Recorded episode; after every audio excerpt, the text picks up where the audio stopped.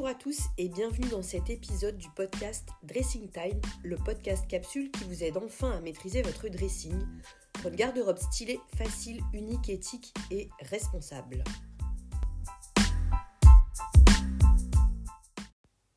Pour cet épisode, je suis allée à Lyon rencontrer Marie de. WeDress Fair, si vous ne connaissez pas encore, c'est une plateforme de vente de vêtements, accessoires, chaussures en ligne qui vend uniquement des marques éthiques et éco-responsables avec des normes hyper strictes.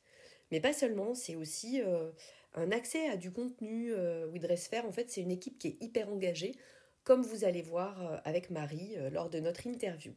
On se retrouve après cet épisode. Alors, bonjour Marie.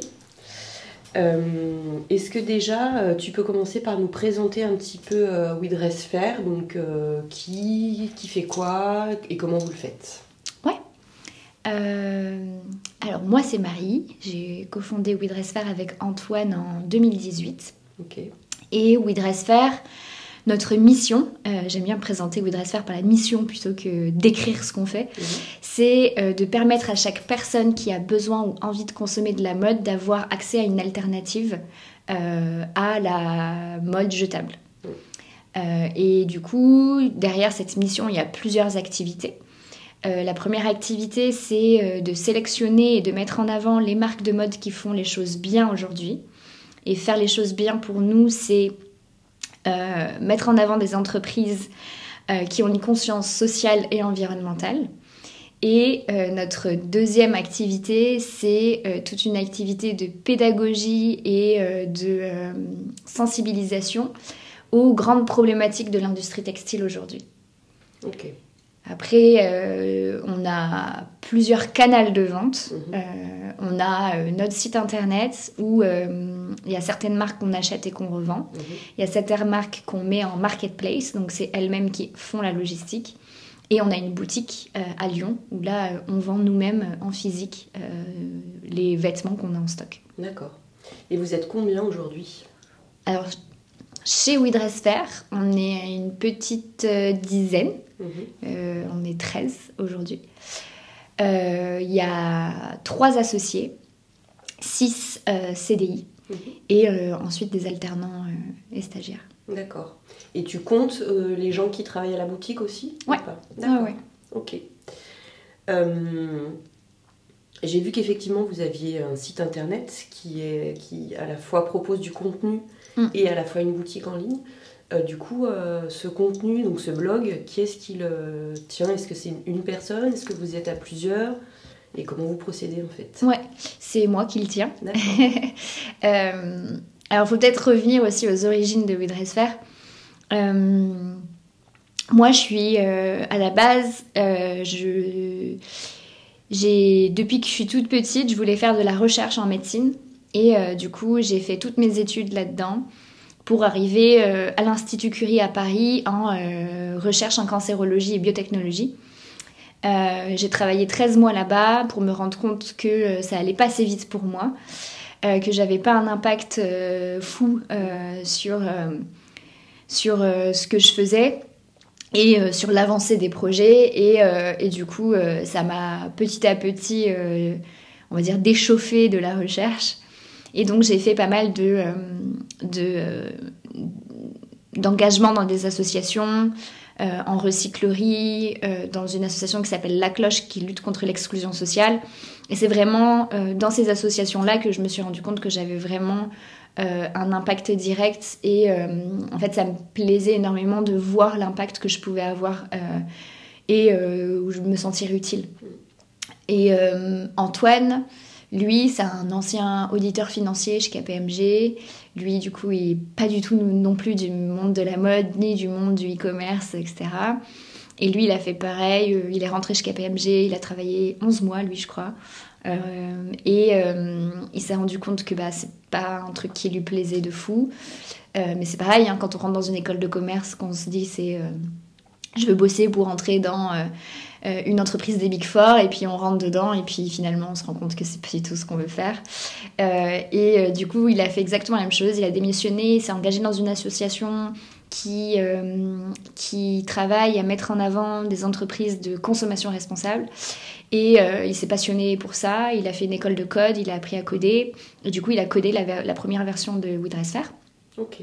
Et donc moi, pour me derrière, euh, donc j'ai rejoint Antoine en octobre 2018 et euh, ma, mes fonctions, euh, en fait, au départ, la seule chose que je savais faire, qui venait de mon métier d'avant, c'était de lire des articles scientifiques et d'en faire des articles de vulgarisation. Et euh, d'où, en fait, la volonté vraiment au départ. Et c'est, je pense, euh, on a beaucoup, beaucoup de monde qui arrive sur le site, sur nos fiches matières. Mhm. Euh, si on tape polyester, on tombe sur WeDressFair, c'est quoi le polyester? Enfin, tout, tout, un tas de fiches comme ça que j'ai écrit au début parce que c'était la seule chose que je savais faire. Mhm. Et, et, en fait, en faisant ça, j'ai creusé énormément les sujets et, et c'est ce qui fait en fait toute la base et les fondements du blog de WeDressFair. Et puis après, j'ai avec Antoine, on se passionne aussi pas mal pour euh, euh, les entreprises euh, à mission, les entreprises libérées, toutes les questions d'économie sociale et solidaire, de comment au sein de l'entreprise on peut faire attention à réduire les inégalités salariales. faire monter les personnes en compétences, etc. Et du coup, tout ça, ça se, ça se, c'est des choses qu'on a cherchées nous-mêmes on n'était pas du tout entrepreneur, on n'a jamais monté de boîte, c'est notre première boîte. Et euh, ça aussi, ça se retraduit en fait euh, sur tout le contenu euh, du site. D'accord. Et du coup, quand tu dis que tu as rejoint Antoine, en fait, enfin, vous vous êtes rencontrés professionnellement ou vous fréquentiez les mêmes milieux, les mêmes assos On s'est en fait, Antoine, il a été, il a créé WeDressFair, euh, donc il a, il a fait une école de code et puis il a créé WeDressFair et il a été sélectionné à un parcours d'entrepreneurs sociaux qui s'appelle Ticket for Change mhm. en 2017. Et euh, moi, en parallèle, je ne connaissais pas Antoine, euh, via les deux associations dans lesquelles j'étais, je me suis rendu compte que d'un côté, il y avait des personnes à la rue qui avaient besoin de choses dont on pouvait pas leur, qu'on ne pouvait pas leur donner, typiquement des sous-vêtements. Euh, parce que bah, on récupère pas des sous-vêtements euh, qui sont déjà utilisés pour une question d'hygiène et euh, de dignité. Et de l'autre côté, on récupérait des choses qui, que plus personne ne voulait et que en fait même le recyclage ne pouvait pas recycler. du type bah, des t-shirts, il y en a à foison, des jeans de mauvaise qualité, il y en a à foison aussi. Et en fait, je me suis dit qu'il fallait qu'on voit ces produits finis comme de la matière directement mobilisable sur place. Et la grande problématique de ça, c'est qu'en fait, on voit un jean comme un jean et pas comme du denim. Euh, on voit un t-shirt comme du t-shirt et pas comme du jersey. Euh, et du coup, j'ai commencé à récupérer les fringues de mes potes, les découper, faire des coupons et vendre des coupons. Et finalement, de, fil en aiguille, j'ai commencé à créer une plateforme de partage de tissus entre particuliers et petits professionnels. Mhm. Donc récupérer des vêtements en coupon, euh, récupérer des chutes d'industrie pour les vendre à des petits professionnels. Et en fait, les bénéficiaires, euh, enfin les clients de la plateforme, c'était euh, les personnes chez elles qui font de la couture de petits accessoires type chouchou, mhm. vêtements pour enfants, etc. Des petits professionnels qui font de l'access, etc. Et les écoles de couture qui ont besoin aujourd'hui de coupons pour s'entraîner à faire des trucs et qui aujourd'hui achètent du neuf eh euh, du neuf de mauvaise qualité, pas cher, euh, qui en fait entretient le système de, bah, fabrication de tissus à l'autre bout du monde dans des mauvaises conditions. Donc vraiment l'idée c'était ça. Et euh, et du coup, j'ai été sélectionnée au parcours Ticket for Change avec ce projet en 2017, où j'ai rencontré Antoine à ce moment-là. Et on était, il y avait quelques projets dans le textile, mais on était les deux à être tout seuls. Euh, sur notre propre projet et euh, à s'attaquer, à essayer de s'attaquer à l'industrie textile aux grandes problématiques euh, d'une part et de l'autre. Moi, je m'attaquais à la fin, la conséquence de ce qui se passe aujourd'hui, et Antoine au début, en disant bah, si on change la source, la conséquence, on ne l'aura plus. Et c'est un peu comme ça qu'il a réussi à m'embarquer sur WeDressFair en me disant bah, attends, si on essaye de résoudre la, la conséquence, ça changera pas le début. du coup, essayons de changer le début et euh, en essayant euh, aussi euh, en même temps de, de, de s'adresser aussi à la fin de vie des vêtements, etc. Ok. Et au début, c'était quoi? Qu'est-ce qu'il y avait concrètement quand, quand je tapais We Dress Fair sur le net? Qu'est-ce que Qu'est-ce qui se passait? Rien. non, dresseur, enfin, Antoine a créé. la, première, la première chose qu'il a créée, c'était les pages Facebook, Insta. Et où, du coup, du coup, on faisait des listings de marques. D'accord. qui nous paraissaient être des marques bien. Mm. La deuxième chose qu'on a fait, c'est euh, où là, euh, il nous faut une méthode super stricte pour savoir euh, ce qui nous marque bien et ce qui nous marque pas bien. parce que bah, nous deux, on a trop tendance à être proches des entrepreneurs qui créent leur marque. On partage énormément leurs problématiques. Et, en fait, l'affect rentre tout de suite dedans pour sélectionner une marque ou pas. Donc aujourd'hui, ce n'est ni Antoine ni moi qui faisons la sélection des marques parce que c'est impossible pour nous en fait. On s'identifie trop aux personnes qui créent les marques.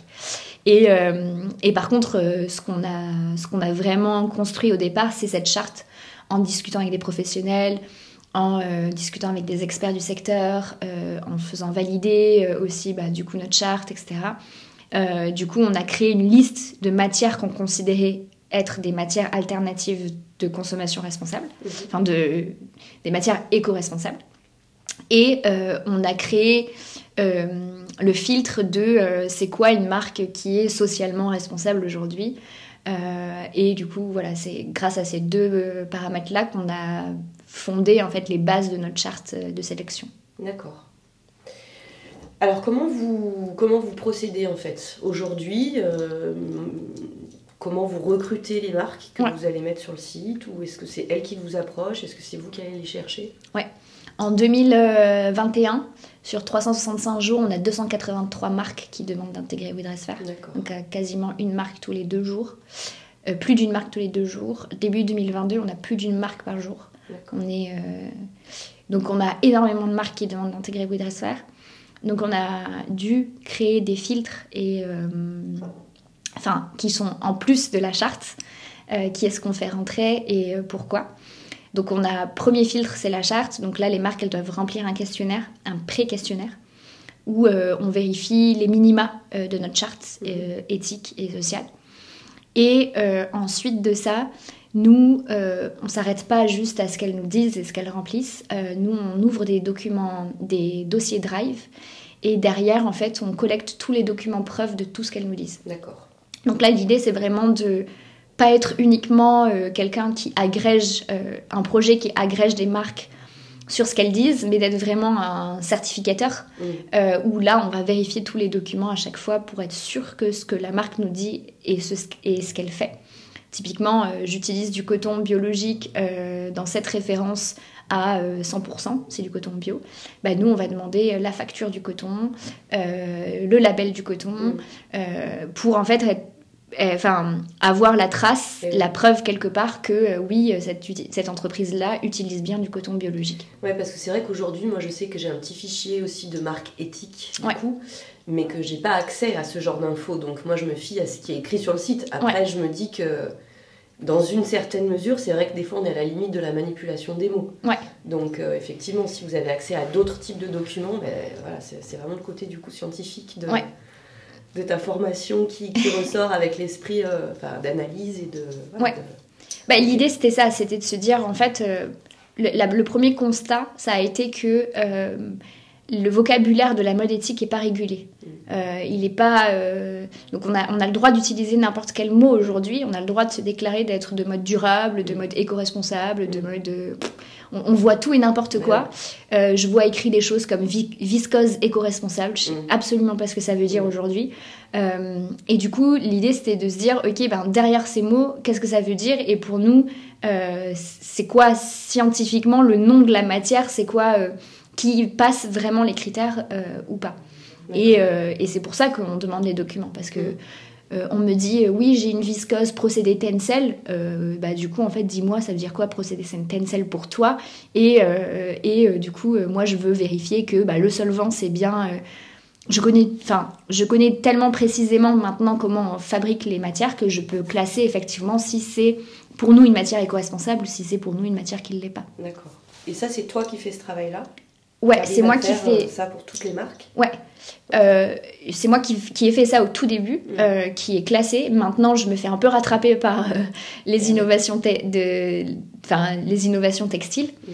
Et du coup, il faut absolument que j'arrive aujourd'hui à me dégager du temps. Justement, moi, ma fonction première, c'est ça. Aujourd'hui, c'est de faire évoluer la charte, euh, de convoquer les bons experts pour, euh, pour euh, bah, valider ou pas mes intuitions, mes lectures, enfin mm. voilà. Ok.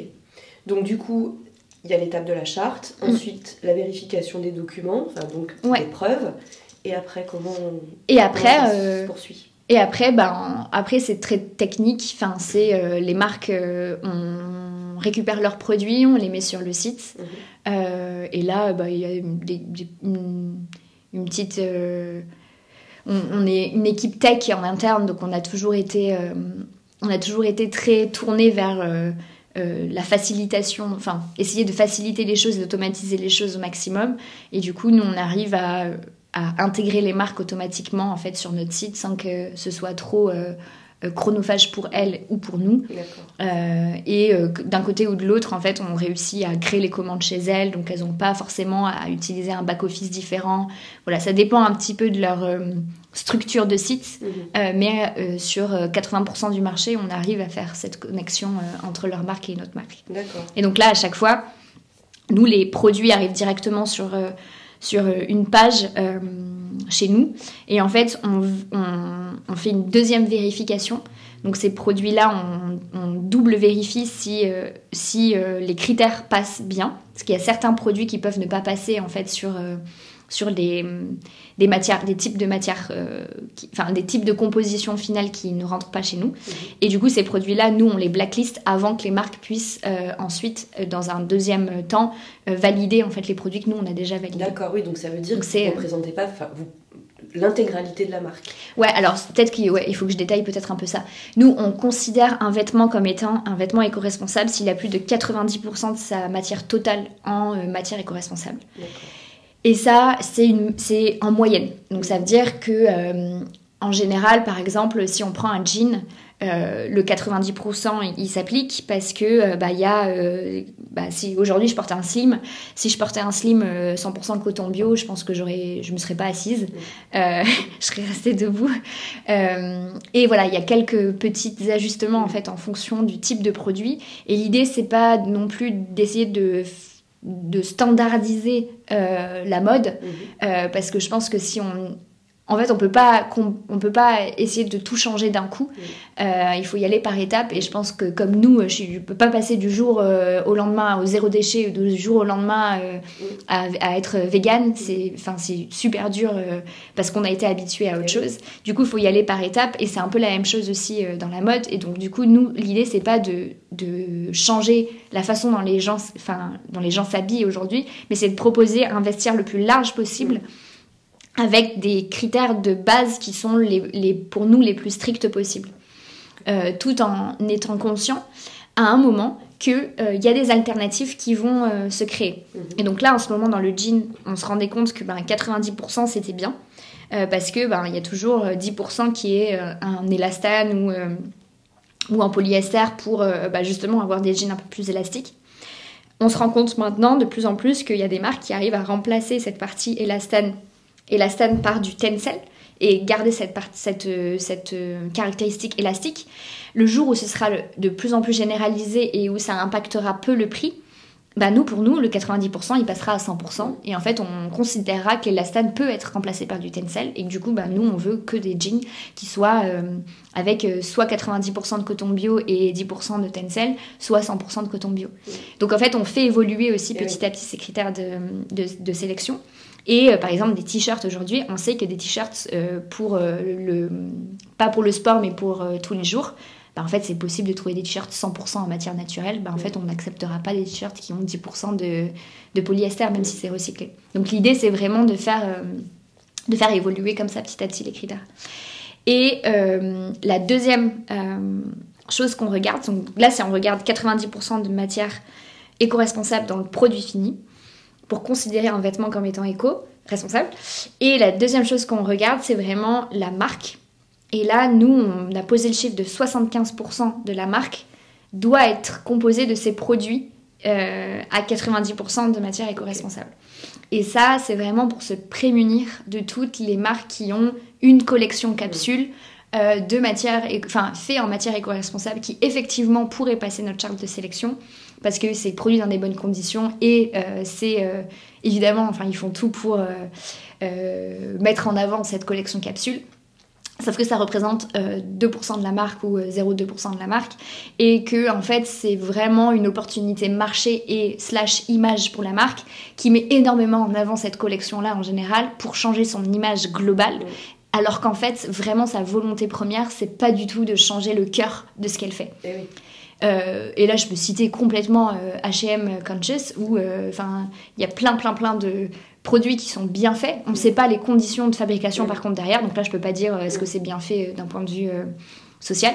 Mais si on regarde les compositions des matières, oui, effectivement, c'est des matières qui pourraient passer notre charte. Sauf que ça représente une part infime de ce que fait H&M. Et c'est vraiment une volonté d'H&M de changer son image et de dire bah ouais nous aussi on change, nous aussi euh, on est les plus transparents. Euh, enfin voilà, il y a plein de choses que H&M fait pour changer son image. Sauf que la grande problématique d'H&M, c'est le fait de produire trop et de produire euh, en, enfin de, de, réduire les coûts en, en allant sur des pays qui ne qui ne respectent pas le droit humain. Donc euh, voilà, le, 75%, on n'en déroge pas aujourd'hui. Et donc, dans ce 75%, on peut valider des marques qui sont à 75%. Et donc, il y, a il y a 25% de leurs produits qui passent pas notre charte. Et donc là, on les, nous, on les, on les blacklist sur le site, on ne les met pas. Euh, voilà. En général, on a, choisi, on a choisi 75% parce qu'il y a des marques qui sont en progression, mhm. euh, qu'il faut encourager sur mhm. les produits qui sont éco-responsables parce que du coup elles sont aussi drivées par les chiffres derrière. Mm. Si on montre pas derrière que ces 75% là drive énormément en fait leur image de marque et euh, leur chiffre d'affaires, euh, elles vont finir par inverser et du coup euh, passer à 65, 50, etc. Donc c'est pour ça que nous on a choisi 75% parce qu'en général du coup ça les soutient énormément mm. sur leur mode de production plus euh, plus responsables et euh, d'année en année en fait elles font plutôt 75, 85, 90 et en général elles passent la quasi-totalité de leurs produits en, en matière éco. D'accord. Et alors euh, dans vos critères, est-ce qu'il y a un critère de style aussi? Ouais. Bah ça c'est du coup la deuxième chose, c'est donc il y a la charte de sélection et il y a du coup les critères supplémentaires mhm. qu'on rajoute. au tout tout tout début de We Dress Fair, on s'est dit qu'il fallait qu'on qu'on change l'image, euh, enfin qu'il fallait que euh, on montre que l'image de la mode éthique n'était pas l'image qu'on en avait mm. euh, dans, dans la tête, quoi. du type, enfin c'est très cliché ce que je vais dire, mais c'était vraiment ce qu'on entendait, du type Sarwell et bonnet péruvien. et du coup, on a été un peu strict là-dessus au départ, c'est qu'on a refusé toutes les marques qui étaient ethniques. D'accord. Donc toutes les marques qui avaient vraiment une connotation un peu plus euh, bah, qui, qui, peut avoir, à, enfin, avoir avec un aspect culturel d'une mm. population. Enfin voilà, malheureusement, bah, nous, on les a refusés, même si elles passaient nos critères de sélection. Et la deuxième chose qu'on refuse, c'est les marques trop jeunes. Mm. Euh, donc euh, nous, on a un critère de deux ans avant de pouvoir valider une marque.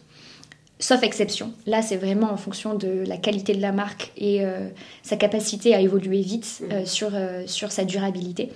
Et donc, les deux ans, c'est vraiment parce que ben, sur les premières collections, c'est normal qu'il y ait des ratés en fait. C'est normal qu'on ait des ratés, c'est normal que euh, ben, on fasse pas tout bien dès le départ, euh, sauf si euh, dans l'équipe il y a vraiment quelqu'un qui bosse dans la mode depuis 15 ans, 20 ans. c'est normal que ben, au départ on se rate sur une coupe, on se rate sur euh, je sais pas, des, coutures, euh, on se rate sur euh, bah, la durabilité d'un vêtement. Au départ, on n'a pas forcément les moyens non plus de faire des tests en laboratoire, donc ils le font pas forcément, voilà. Et nous, on a besoin de deux ans de recul pour savoir, bah, enfin, pour avoir la version 2 ou version, enfin, même version 3 en général, d'un produit qui a déjà été lancé depuis un certain temps. Mmh. Donc il y a des exceptions. Il y a des marques qui ont passé ces deux ans euh, qu'on rentre sur le site, on fait des, euh, nous on, analyse en fait derrière, euh, on demande à nos clients qui ont acheté cette marque sur certains produits de nous faire des retours en notant la durabilité du vêtement. Si nous on a des alertes, si la note elle est trop basse, en fait la marque on la on l'accompagne évidemment, on lui dit, bah voilà, les notes elles sont trop basses, il, il y a un problème de qualité sur ce vêtement-là, on va l'enlever de notre site. Mhm. Ou carrément, et là ça nous est déjà arrivé de dire, en fait, il y a un problème sur tous les modèles. Ah Donc ça veut dire que là, il y a vraiment une volonté de euh, produire moins cher, mais mm. du coup au détriment de la qualité et au détriment de la durabilité. C'est pas du tout nous ce qu'on veut faire, c'est pas du tout notre modèle. Soit vous changez, soit euh, du coup on enlève votre marque, donc on donne un peu des ultimatums. Et, euh, et malheureusement, la marque qu'on a prévenue n'a pas du tout changé sa production, du coup on l'a enlevée de notre site. Donc ça veut dire que vous avez quand même, vous vous présentez quand même comme responsable de ce que vous vendez, c'est-à-dire ah oui, complètement. Vous pourriez aussi voilà, juste présenter la marque et puis vous retirer dès que dès, qu'il y a un souci, dire ben non mais c'est la marque qui. Donc en fait, il faut que ce soit vraiment un gage de qualité. Ah, complètement. Complètement. En fait, on se présente un petit peu comme euh, le Biocop de la mode. Mhm. quand, on rentre chez, quand on rentre chez Biocop, on n'a aucun doute que euh, tout ce qui est là est bio. Et si un jour il y a un truc qui est pas bio, ben qui est-ce qu'on va enfin qui est pas eh bio, qui est qui est dégueulasse ou qui est qui est-ce qu'on va qu'on va euh, comment blâmer. blâmer ouais bah c'est Biocop, bah c'est pas la marque, la marque elle y est pour rien, enfin la marque elle a créé son truc, elle a juste euh, Enfin, les gens qui rentrent chez Biocop, c'est juste pas les mêmes qui mm. vont acheter chez elle. Bah, nous, c'est la même chose. On se présente comme un tiers de confiance dans la mode éco-responsable. Et l'idée, c'est que, bah, il y a aucun doute sur les marques qu'on rentre et il y a aucun doute sur la qualité et les matières premières, euh, et, et toute la chaîne de production de la marque en tout cas vous donner accès à, une mode, euh, moi je sais que ça facilite beaucoup parce qu'aujourd'hui la, mode éthique, alors moi je suis beaucoup plus sur effectivement les conditions de fabrication parce mm. que voilà, ça a été mon, premier, mon premier euh, euh, comment dire, credo quoi. Mm, mm. mais c'est difficile quand on ne connaît pas les marques, donc ça demande un travail de recherche qui est énorme d'aller chercher tout ça. Et le fait qu'en fait sur ce site vous puissiez comme ça offrir ce choix et cette qualité et ce en fait c'est hyper euh, reposant ouais ouais ouais, c'est ça l'idée c'était ça hein. mm. c'est que euh, au tout tout tout départ avec euh, Antoine on s'est enfin Antoine c'est surtout lui qui a, qui a commencé à créer le projet et lui ce premier son premier truc ça a été de dire ok je me rends compte que quand je sors ma carte bleue je vais entretenir un système mm. donc bah je vais pas entretenir n'importe quelle entreprise mm il a commencé à changer son alimentation bah, justement en achetant bah, des petits producteurs locaux, euh, du bio, euh, voilà, enfin des, gens qui, euh, qui derrière avaient une conscience aussi. En fait, derrière l'aspect environnemental, il y a surtout et beaucoup un aspect social. La plupart du temps, c'est pour lutter contre les inégalités, donner une sécurité au travail. Enfin, il y, y, a quand même beaucoup de choses derrière qui, quand on achète du bio, on soutient aussi un système qui est plus durable socialement. Et il s'est dit, Deuxième pôle de dépenses, c'est la mode. Mm. Qu'est-ce que je vais faire aujourd'hui euh, Comment je fais euh, aujourd'hui pour acheter des vêtements qui sont plus éthiques?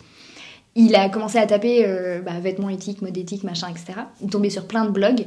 Il s'est trouvé devant son ordi avec 50 onglets ouverts, enfin à peu près ce que mm. tout le monde essaye de faire quand il cherche des infos dans la mode avec les à propos de chaque marque. Mais comme je disais au départ, le vocabulaire est pas régulé. Donc qu'est-ce que ça veut dire quand là cette marque a dit que euh, euh, elle produit responsablement? Ça veut dire quoi? Ok, là c'est produit où, etc.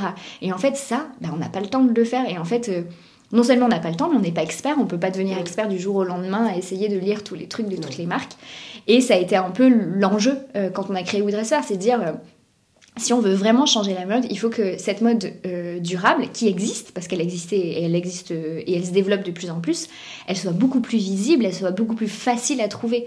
Donc que ce soit d'un point de vue, euh, enfin, sur le digital, donc quand on tape mode éthique, machin, il faut que ce soit beaucoup plus simple de trouver un site qui répertorie et pourquoi elle répertorie et que ce soit un peu standardisé. Voilà pourquoi, comme ça, etc. Donc ça veut dire que toutes les marques qui sont sur WeDressFair répondent à la même charte et la même norme.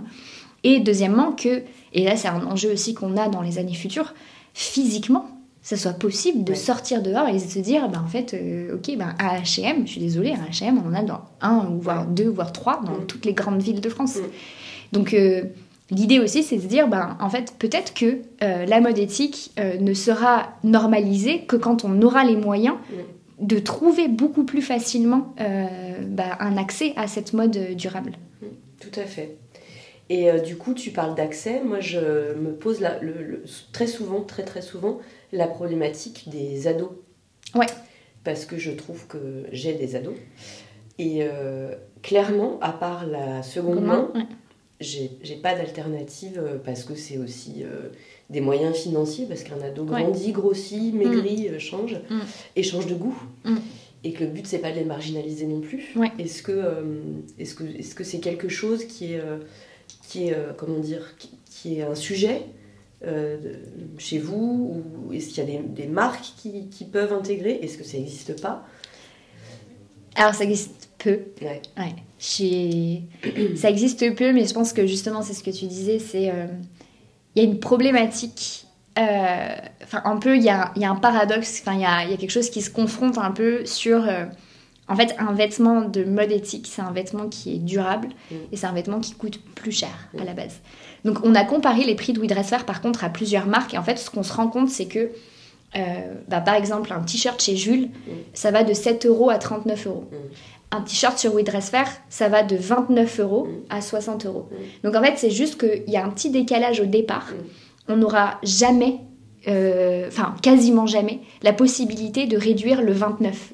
En fait, on trouvera peut-être 20, euh, fait dans des bonnes conditions, mais entre le 7 et le 20, ben pour nous, ça, les, ça représente complètement les économies d'échelle sur les droits humains.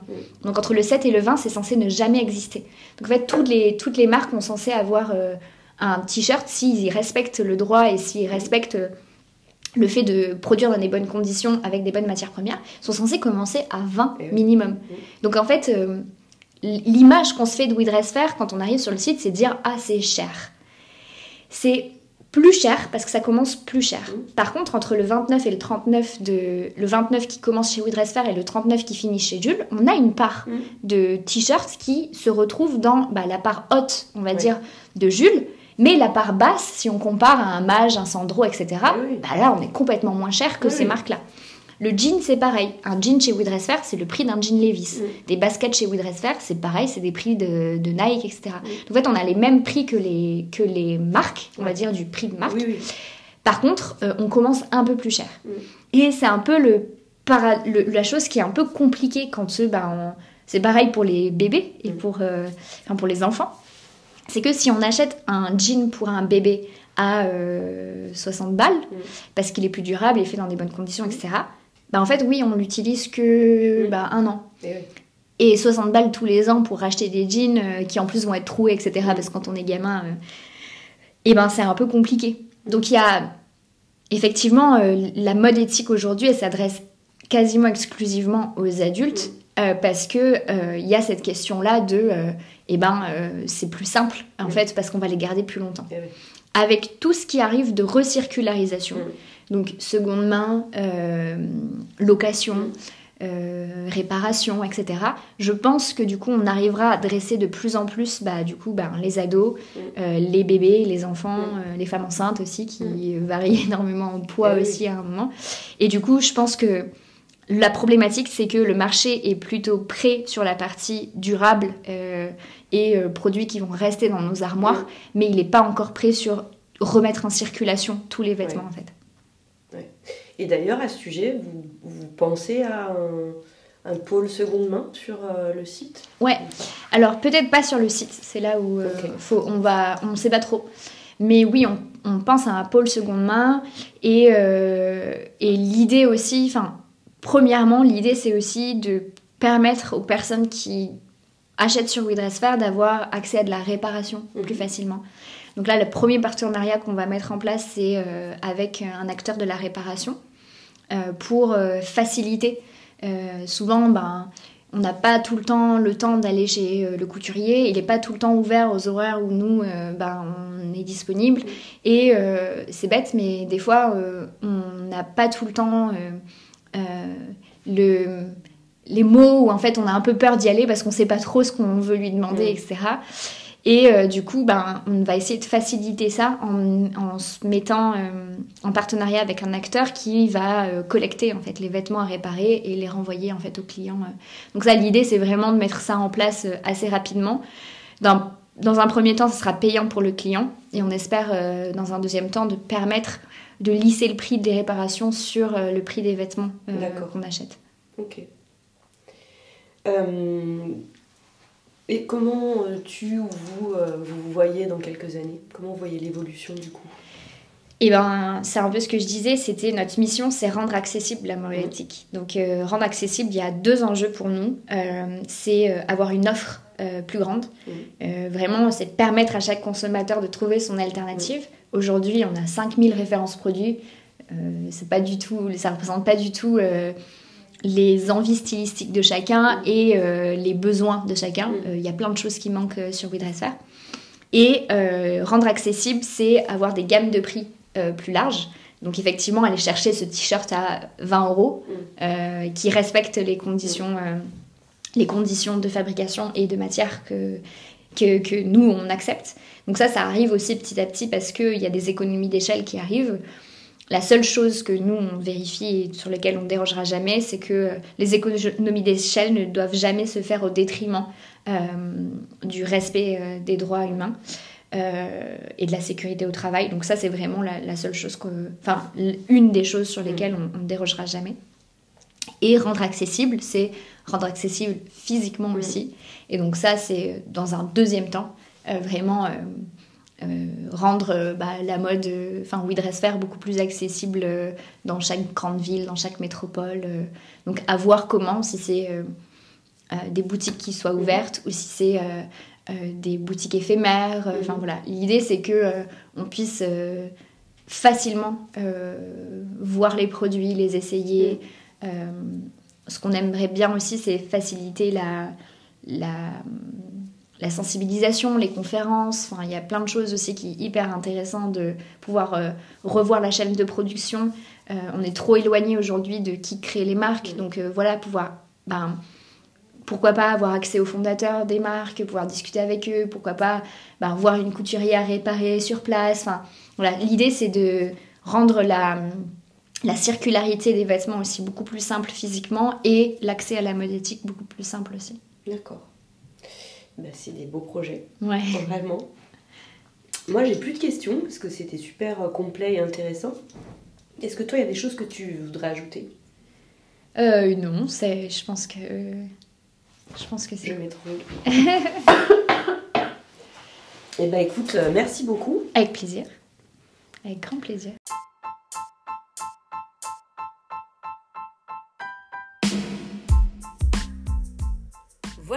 Aujourd'hui. Si cet épisode vous parle et vous intrigue et que vous avez envie d'aller plus loin, je vous retrouve sur mon blog saufetvoila.com. Vous retrouverez notamment toutes les informations concernant WeDressFair, le lien vers leur site internet, des photos, etc. Si vous avez aimé cet épisode et les autres, faites-le découvrir à vos proches, à vos amis, à votre famille, à vos ados, à vos réseaux. N'hésitez pas à partager pour encourager mon travail. Et retrouvez-moi sur Instagram à sauf et voilà. Sur ce, bonne réflexion et à très bientôt sur le blog, sur Instagram ou dans la vie. Bye